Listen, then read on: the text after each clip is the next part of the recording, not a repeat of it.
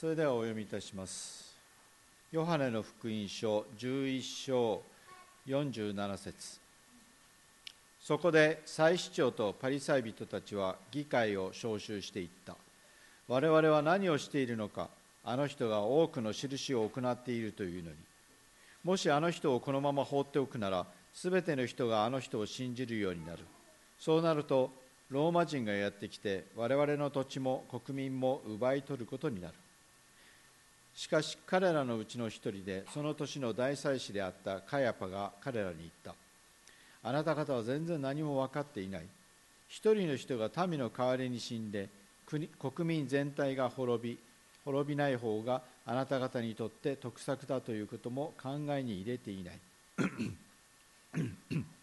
ところでこのことは彼が自分から言ったのではなくてその年の大祭司であったのでイエスが国民のために死のうとしておられることまたただ国民のためではなくだけではなく散らされている神の子たちを一つに集めるためにも死のうとしておられることを予言したのである。そこで彼らはその日からイエスを殺すための計画を立てた。そのためにイエスはもやもはやユダヤ人たちの間を公然と歩くことをしないでそこから荒野に近い地方に去りエフライムという町に入り弟子たちと共にそこに滞在された。さてユダヤ人の杉越の祭りが間近であった。多くの人々が身を清めるために杉越の祭りの前に田舎からエルサレムに登ってきた。彼らはイエスを探し宮の中に立って互いに言った。あなた方はどう思いますか？あの方は祭りに来られることはないでしょうか？さて祭司長パリサイ人たちはイエスを捕らえるためにイエスがどこにいるかを知っている者は届け出なければならないという命令を出していた。イエスは杉越の祭りの6日目にベタニアに来られた。そこにはイエスが死人の中からよみがえらせたラザロがいた。人々はイエスのためにそこに晩餐を用意した。そしてマルタは給仕していた。ラザロはイエスと共に食卓についている人々の中に混じっていたマリアは非常に高価な純粋なナルドの香油300グラムを取ってイエスの足に塗り彼女の髪の毛でイエスの足を拭った。家は香油の香りでいっぱいになった。ところが弟子の一人でイエスを裏切ろうとしているイスカリオテユダが言った。なぜこの香油を300デナリに売って貧しい人々に施さなかったのか。しかしこう言ったのは彼が貧しい人々のことを心にかけていたからではなく彼は盗人であって金入れを預かっていたがその中に収められたものをいつも盗んでいたからである。イエスは言われた。そのままにしておきなさい。マリアは私の葬りの日のためにそれを取っておこうとしていたのです。あなた方は貧しい人々とはいつも一緒にいるが私とはいつも一緒にいるわけではないからです。本日は一人の人が民の代わりに死ぬと題しまして高橋先生に取り次いでいただきます。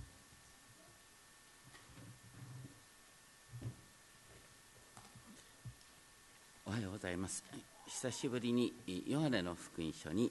戻ってきました、えっと 今日はたまたま CS のメッセージでですね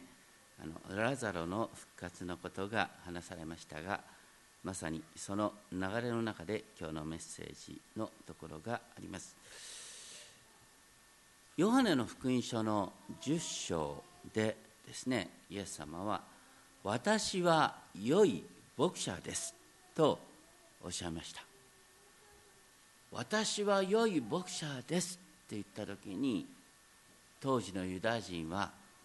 あそれはエゼキエル34章が予言する新しいイスラエルの王であるっていうことを分かることができたはずなんです。そこでですね主ご自身がご自分の羊を直接に世話し憩わせると約束しながら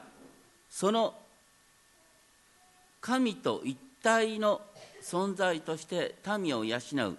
新しいダビデが建てられるってエゼキエル34章で予言されていました。それは当時の人々にとってはですねイスラエルの民がローマ帝国の支配から解放され新しいダビデ王国が誕生するっていうことを意味しました。イエスが死んだラザロをよみがえらせた。ということはイエスが予言された真の王であることの最大の証しになりました。それに対する対応はイエスは本当に王だと認め服従するかイエスを偽預言者として殺すかのどっちかしかありえないと思われました。ヨハネの福音書を読んでくると明らかなんですがイエスを知れば知るほど良い人いい人っていう評価はありえない。いい人という評価はありえない。本当の神なのか神の御子なのかそれとも偽預言者かのどちらからしかないんです。どの世界にいい人が私が神だなんて言うかって。本当の意味で私たちはねイエスが予言された救い主であるということを分かっているだろうか。イエス様を十字架にかけようとした人々はある意味で平和を求めていた人々だったんです。だって当時の感覚として予言された救い主が来たならローマ帝国の独立運動を導くっていうのが当時の常識だったんですよ。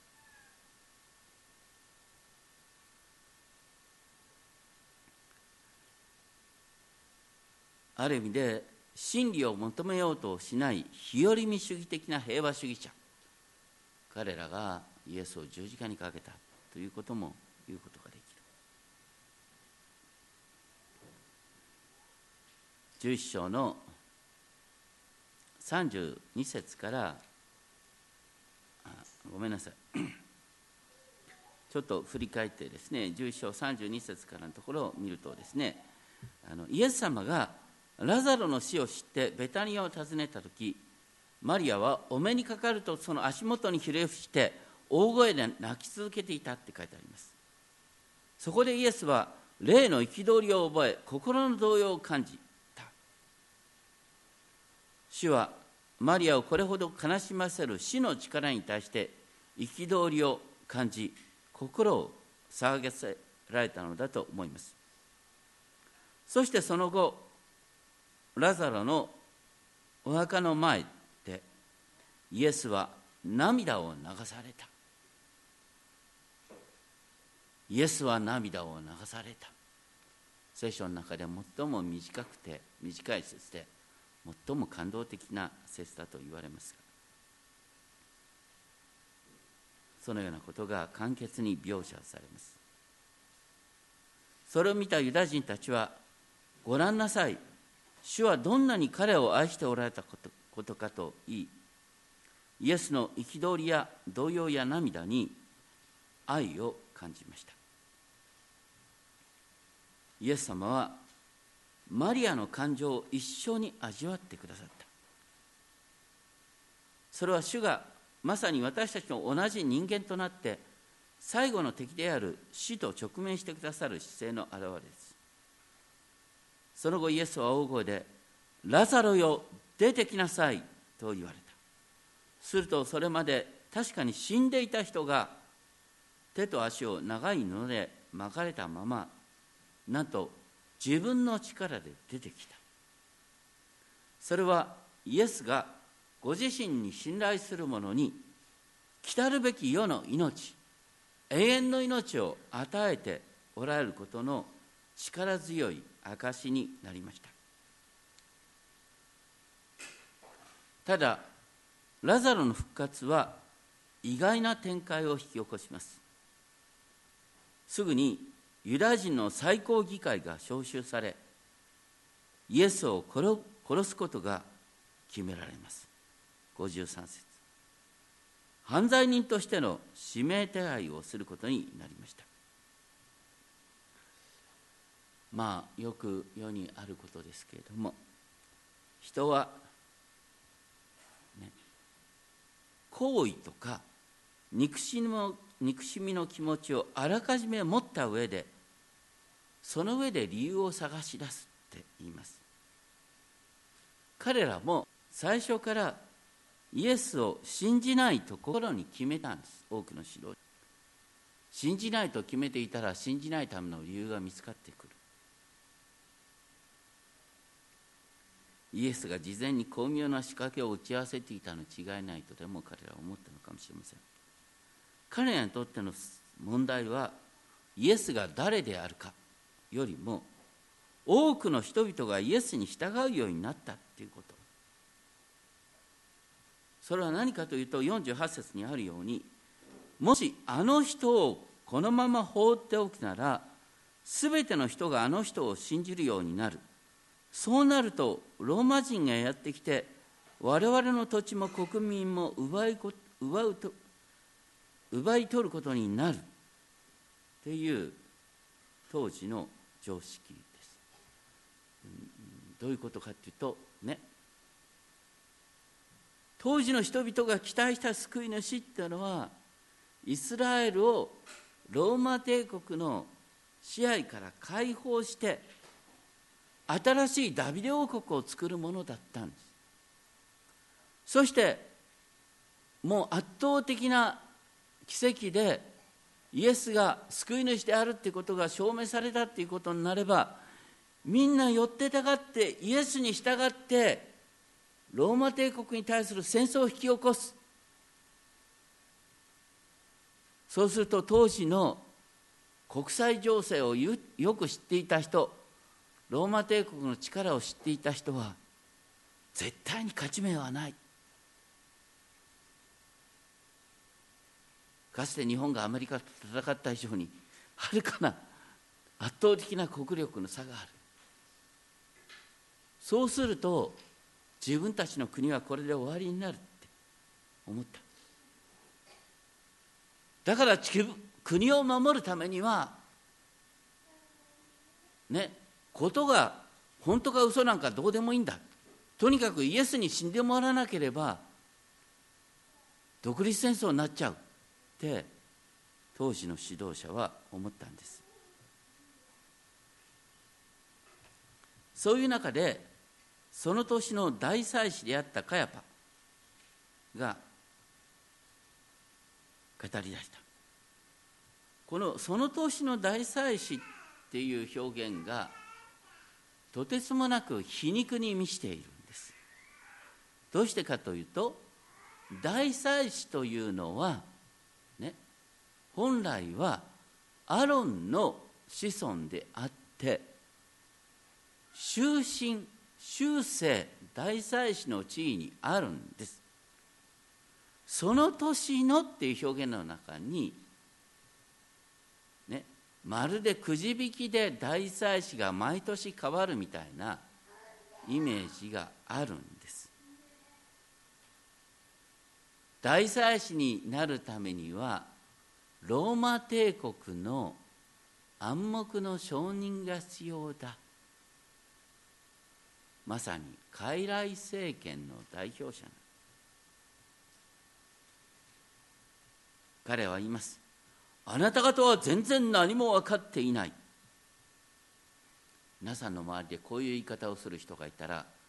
気をつけた方がいいですよ。人を軽蔑している人の上等。句です。お前たちは何も分かっていない。そんな人の声なんか全然聞く必要はない。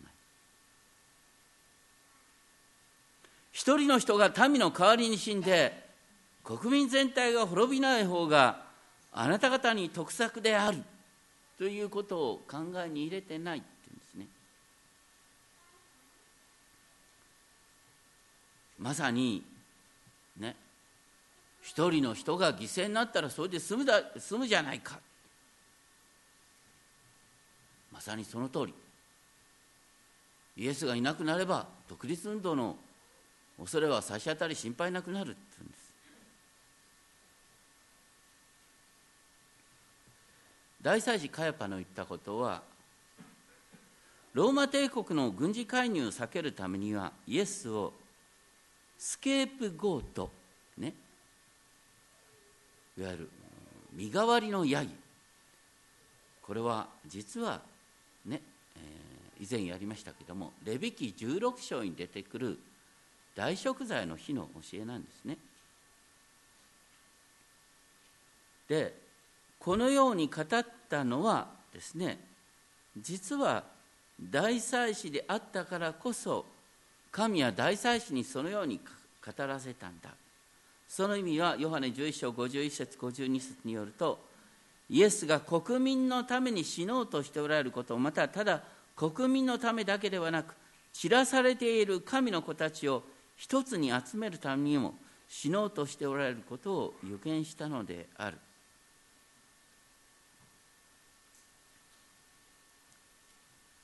ユダヤ人ばかりか散らされている神の子たち全体のスケープゴートになることをイエスご自身が望んでおられたんだ。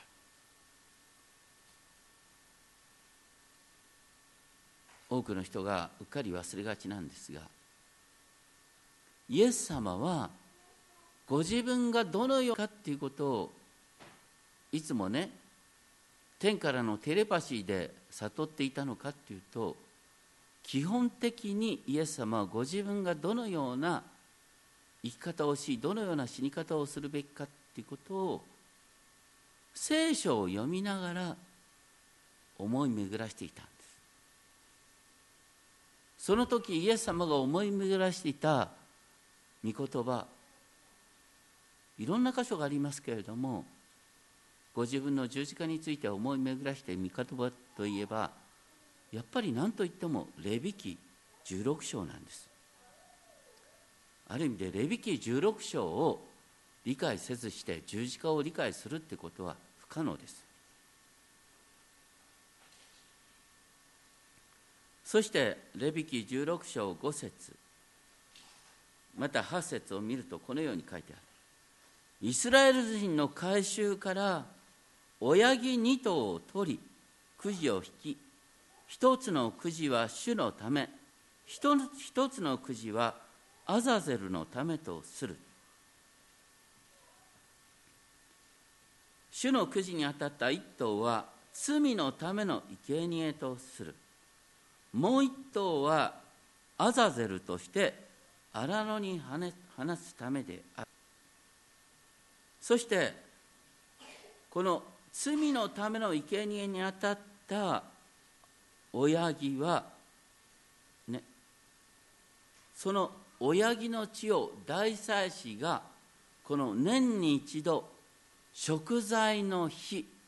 ね、毎年秋ですけれどもその食材の日に垂れ幕の内側の死聖所にその血を持って入り贖いの蓋これは契約の箱の上にある贖いの蓋ケルビムがあるですね。その黄金の贖いの蓋の上と贖いの蓋の前に振りかける。それによってイスラエルの民全体のための贖いをする。そうすることによってこの会見の天幕を清めるんだ。死聖所と幕屋全体が汚れた民の中にあることによって汚されているのでそれを清める必要があるんだっていうこの「あがないの蓋」っていう言葉はギリシャ語にするとヒラステリオンっていうんですがこのヒラステリオンっていう言葉はあのローマ人の手紙3章25節でこのような記され方がある。神はキリストイエスをその地によるまた信仰による贖いの蓋として公にお示しになりました、まあ、現在の新海約聖書はこれをですね「なだめの供え物」というふうに訳していますけれどももともとのギリシャ語ヒラステリオンは中心的な意味は贖いの座また贖いの蓋なんです。それはレビキ16章にあるですね。民全体の罪を清めそして神が真ん中民の真ん中に住むことができるための手続き。としてのこの贖いの技なんです。どうしてそのねいわゆる贖いの座英語で言うとマーシーシートって言いますがそれがどうしてそれほども大切かっていうとかつて主がシナイ山に降りてきた時全山が震え揺れた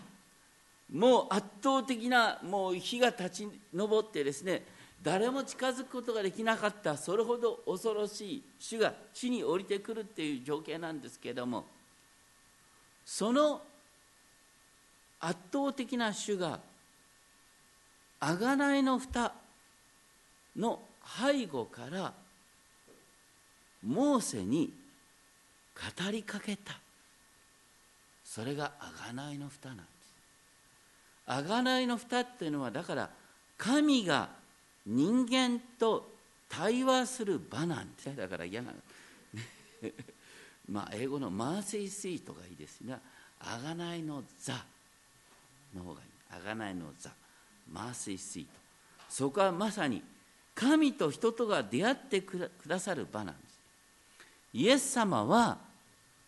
十字架にかかって私たちの罪をあがなうことによってまさに神とね天地万物の創造主と人間とがこう語り合うことができるその接点となられたっていうのがイエス様の十字架の意味なんだ。もう一つはですね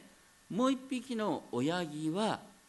アザゼルとして荒野に放すためのものであった。レビキ16章10節に書いてあります。アザゼルっていうのはヤギっていう言葉とさらせるっていう言葉の合成語です。これを英語にするとスケープゴートって言います。ね。英語のスケープゴートっていう言葉は皆さんもどっかで死んだことあの聞いたことがあるんではない。スケープゴートね？これはあのある組織を守るために誰誰かを組織全体の生贄とするってね。ねよくね会社が不祥事を起こした時に誰をスケープゴートにするか。すべての責任を一人の人に押し付けて組織全体を守る。そういう言葉としてスケープゴートという言葉がある。これはレビ記16章から生まれている言葉です。この時ですねこのスケープゴートとされるですねあのアザゼルのヤギはね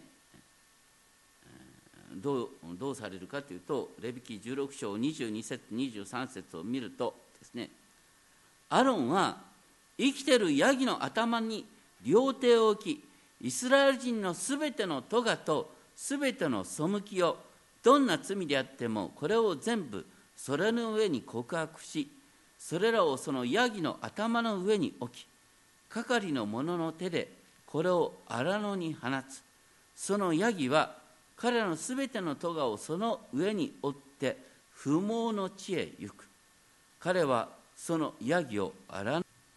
ここに咎背き罪という罪に対す罪に関する3つの類語が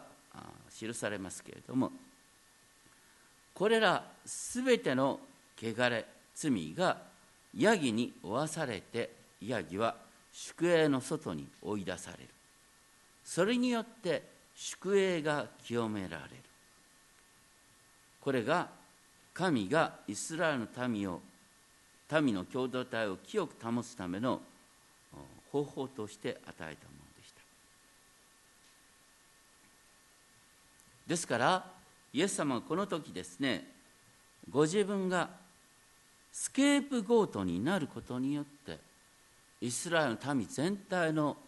罪を負ったんだ。そのことが引き続きレビ記の16章27節ではですね罪のための生贄のお羊と罪のための生贄のヤギでその血が贖いのための聖女に持っていかれたものは宿営の外に持ち出しその皮と肉と汚物とを火で焼かなければならない。言ってることはですね大祭司の罪とかあそれから民全体の罪を負った生贄はですね宿営の外で焼かれる必要があった。だから民全体の罪の身代わりは宿営の外で焼かれる。だからイエス様も宿営の外で十字架にかかるんだっていうことになる。それがヘブル書13章12節でご自分の血によって民を聖なるものとするために門の外で苦しみを受けられた。これは食材の火の生贄となられたということを意味する。まさに最も有効な生贄というのは宿営の外でなそのことがヘブル書9章11節12節ではこのように書いてあります。お聞きください。キリストはすでに成就した素晴らしい事柄の大祭司として来られ手で作ったものではない。言い換えれば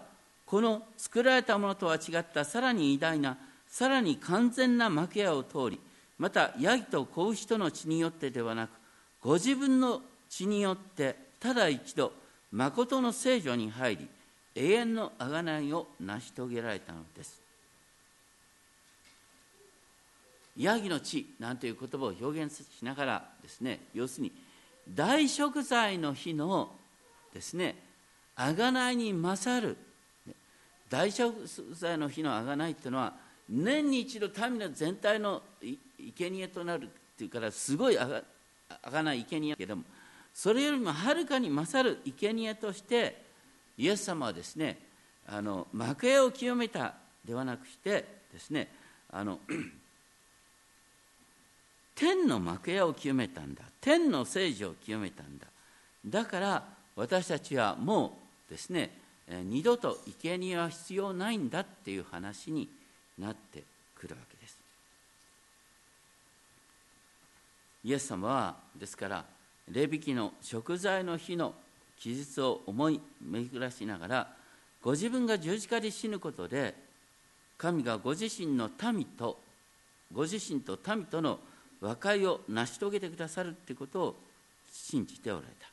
主はご自分の死がイスラエルの民を罪の支配からあがない出し真の意味で世界の祝福のもといとしてのアブラハムの子孫とすることにつながると信じていた。あの皆さんイスラエルの民は何のために選ばれたかご存知ですか？イスラエルの民が選ばれたのは、ね、神がアブラハムの子孫イスラエルを通して世界全体を祝福する、ね、イスラエルは世界の祝福のもといとなるために選ばれた。ところが彼らはその使命を果たすことに失敗した。だからイエス様はイスラエル全体の王としてイスラエルを罪から自由にした。イエス様はあくまでもイスラエルの王として十字架にかかることによってイスラエルに与えられた使命それは世界全体の祝福のもといとなるっていう使命をイエス様は全うしてくださった。そしてイエス様はね十字架にかかりよみがえることによって私たちを死の恐怖から解放してくださった。人間にとって最も恐ろしいこと避けられないこと最も残酷なことっていうのは全ての人が必ず死ぬっていうことです。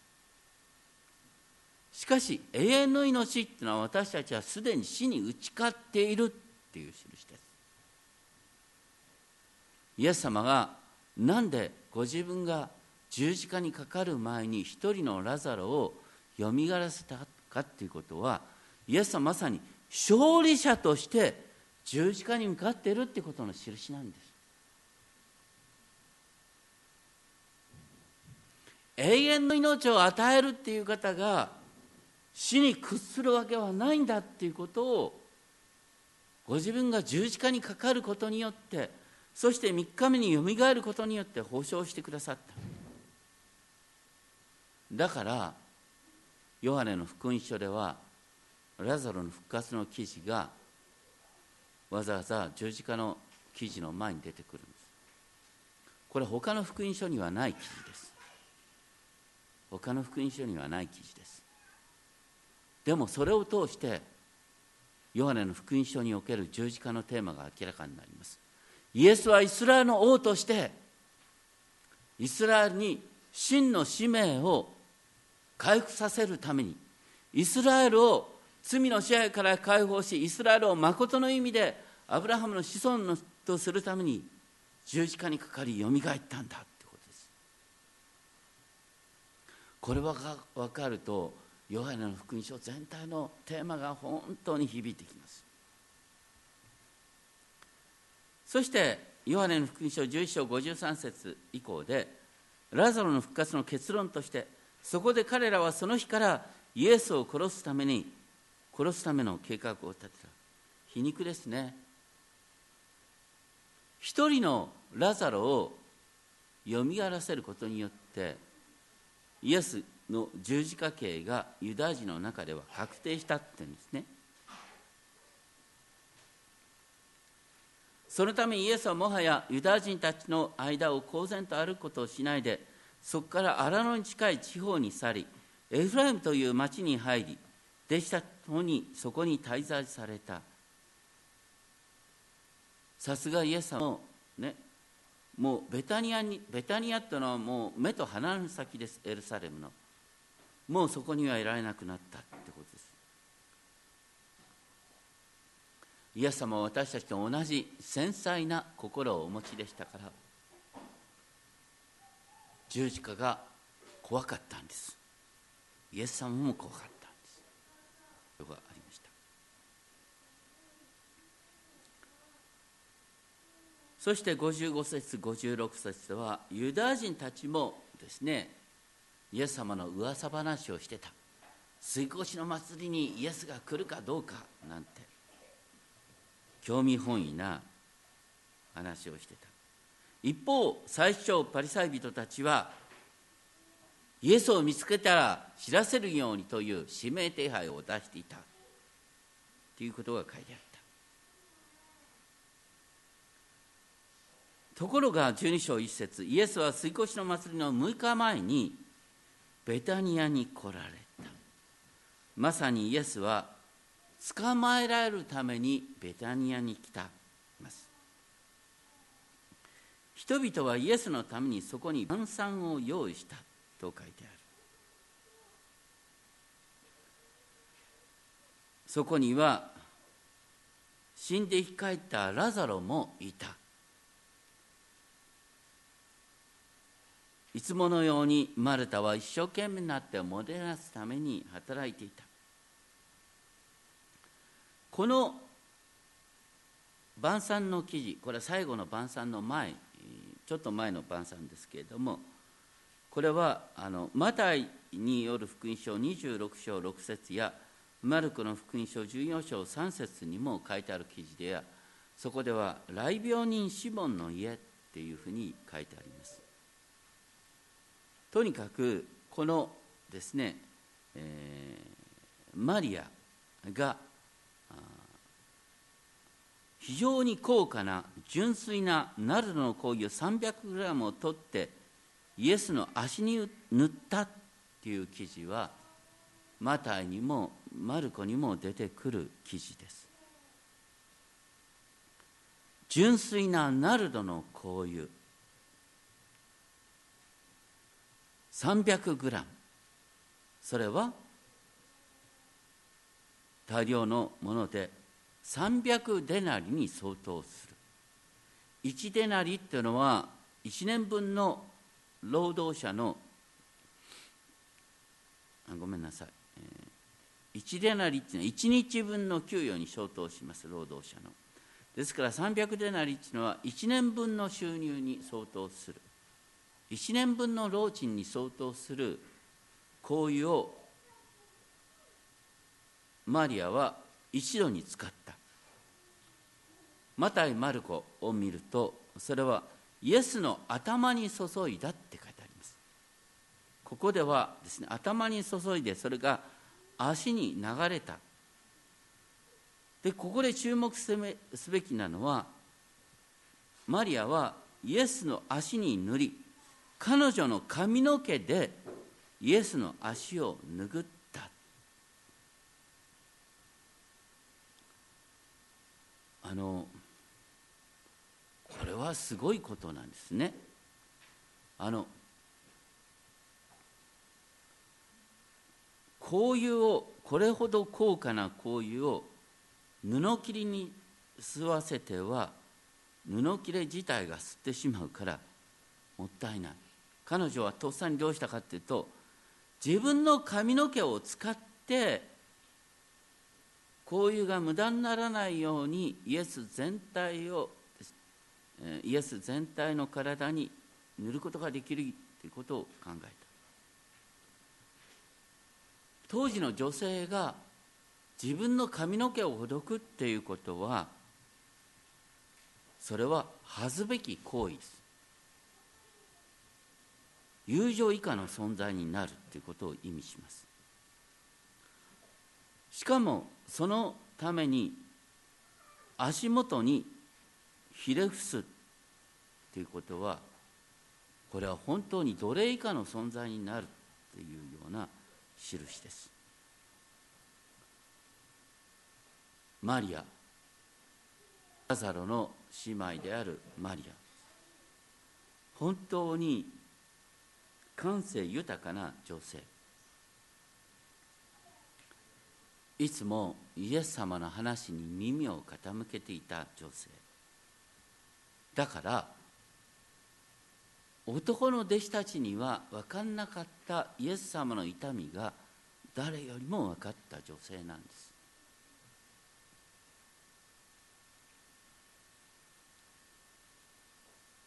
とにかくこの300デナリのこういう全体によって一度に注いだことによって家は香油の香りでいっぱいになった。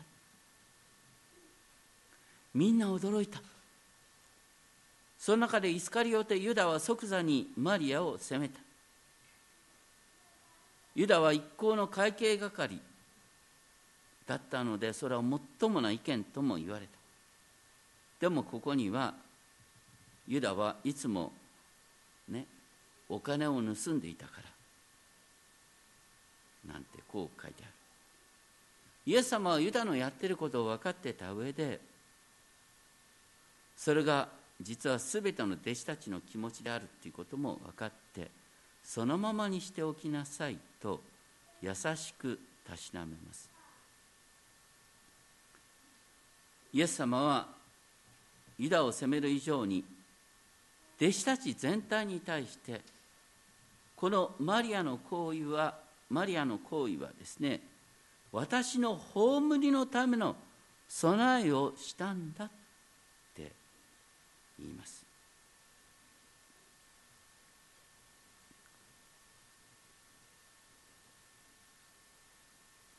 イエス様は後にゲッセマノの園でですね苦しみもだえて切に祈られ汗が地の雫のように落ちたっていうような情景が描かれる場面があります。またこの福音記者でこの福音書でも12章27節では今私の心は騒いでいるっていうイエス様のお言葉があります。イエス様の心は騒いでいたんで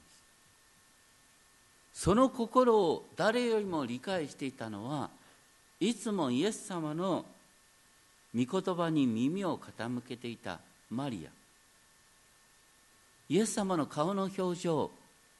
イエス様の声の調子それをよくき分け見分けていたマリ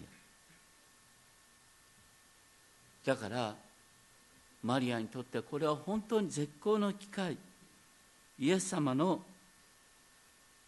心を傷んだ心を慰める絶好の機会と思った。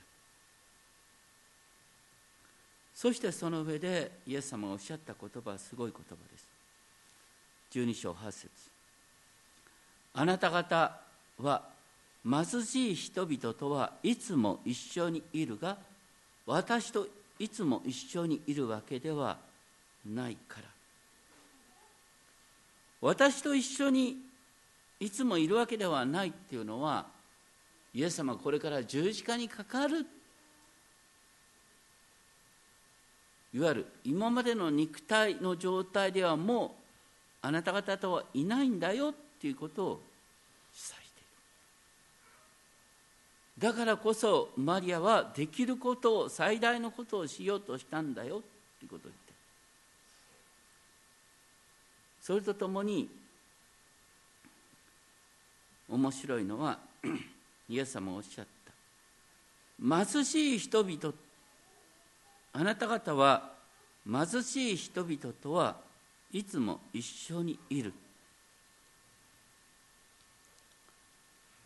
これはとても面白い表現です。あの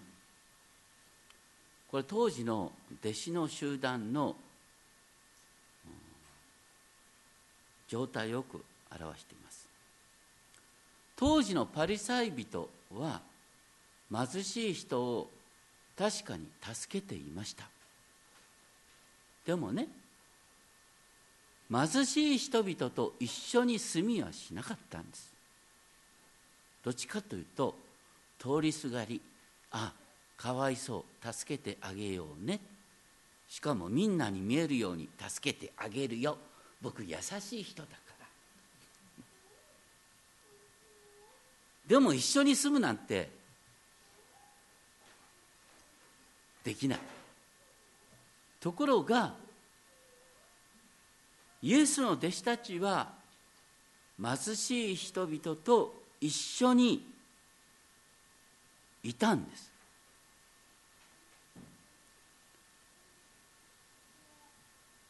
あの経済の話で恐縮ですが繰り返し繰り返し歴史上貧しい人を世の中からなくそうって頑張った運動がありました。大抵とんでもないことになった。貧しい人をなくそうとしてやった共産主義はどうなったか。残念ながら階級社会を作るのは人間の罪の性質なんです。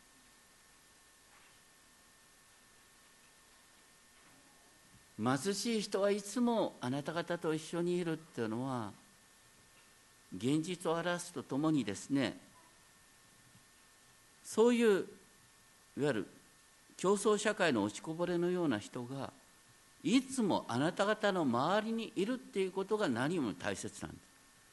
社会改革をした人がとんでもない世界を作ることがある。しかしキリストの教会は貧しい人々がいつも集まりやすい場所だったっていうことなんです。ね、教会がね立派な人いわゆる世の人々から評価される立派な人々であふれるとしたらそれは本当の意味でキリストの教会ではありません。キリストの教会っていうのはいつもですね弱い人なかなか社会でこの競争についていけないっていう人が集まってきやすい場所でなければいけない。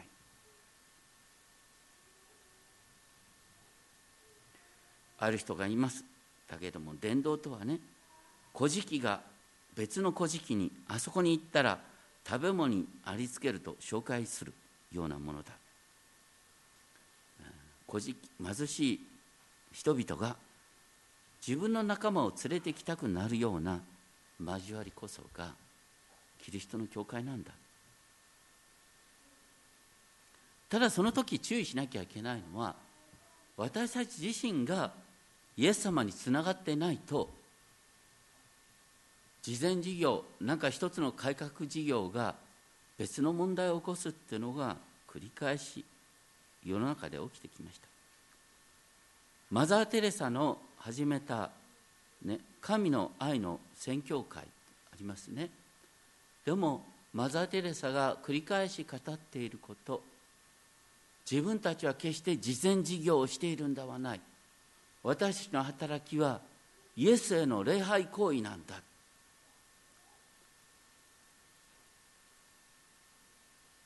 あの修道会では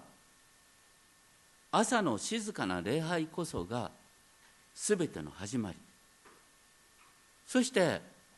貧しい人々に仕える働きは朝の礼拝の延長にあるんです。朝の礼拝なくして主の前に礼拝するっていうことなくして慈善事業はありえないんだって言ってるこのマリアの行為も、ね、お金の計算考えたらそんな無駄に使うよりもね貧しい人々に分け与えた方がいい。ユダの言う通りだ。他の男の弟子たちもみんなそう考えた。それはどっちか男の計算。大切なのはどっちかというと女性の感性ですな。マリアさんの感性。イエス様のお心を知るっていうこと。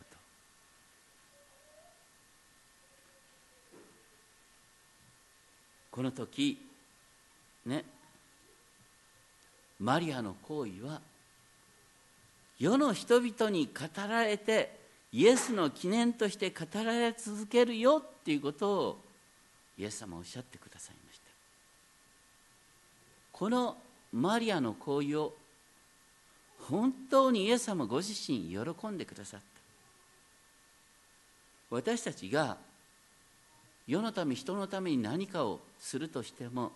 そこにねイエス様の痛みがあるから私はするんだ。イエス様に対する礼拝の思いがなければどっかで狂ってくるんです。今もイエス様は痛み悲しんでおられる。それは何かっていうと悲しんでいる人々と共にイエス様は今も悲しんでいるんです。そのイエス様のお心を慰めるっていうのが私たちの全ての愛の行為の原点であるべきなんです。その慈善事業が社会に対する怒りであるならばその怒りがどっかで周りの人を傷つけるんです。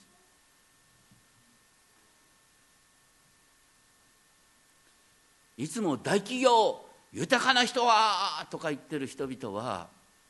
権力を取った途端とんでもないことをする場合があるんです。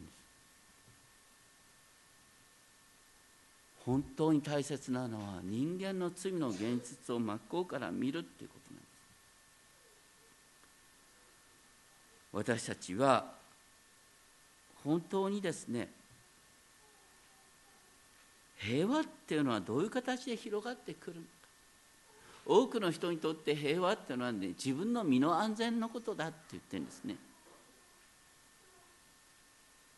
でも信仰っていうのはね自分の身の安全を考えることじゃなくて自分の身の安全から出ていくことができるっていうのが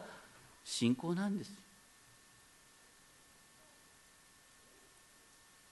自分の身の安全の枠を超えて私が何かできるかな？イエス様の悲しみを慰めるために何かができるかな？っていうことを考えて外に出ていく。自分の身を犠牲にすることができる力が信仰なんです。自分の世界を安全に守ることに救急としている人はいつも不満たらたらの人間になります。どうしてあなたからいつも不満が消えないかというと自分の周りの安全考えてるからです。世界の問題の解決はそんなに簡単なことじゃない。それは指導者になれば分かることです。あちらを立てればこちらが立たない。いろんな人が集まってくる。その中でどうにかして群れを守ろうとする。その中で皆さんに問われている人のために傷つく力を得ることだということを改めて覚えたいと思います。お祈りをしましょう。天のお父様イエス様は世界すべてのための犠牲となりました。そしてイエス様はご自分の弟子のために弟子に対して友のために命を捧げることができるものであれとおっしゃいました。友のために自分の命を捧げることができる。そのようなものであれ。自分の身の安全ではなくイエス様の悲しみを見そして人の痛みを見て自分が何ができるかを考えるものであれとイエス様はおっしゃっておられます。どうかマリアが300デラニの香油を一度に使って人々から見たらなんていう不死だらなことをするのかと思われるような行為をしながらイエス様のお心を慰めた。それと同じように私たちも恥も外聞も捨てて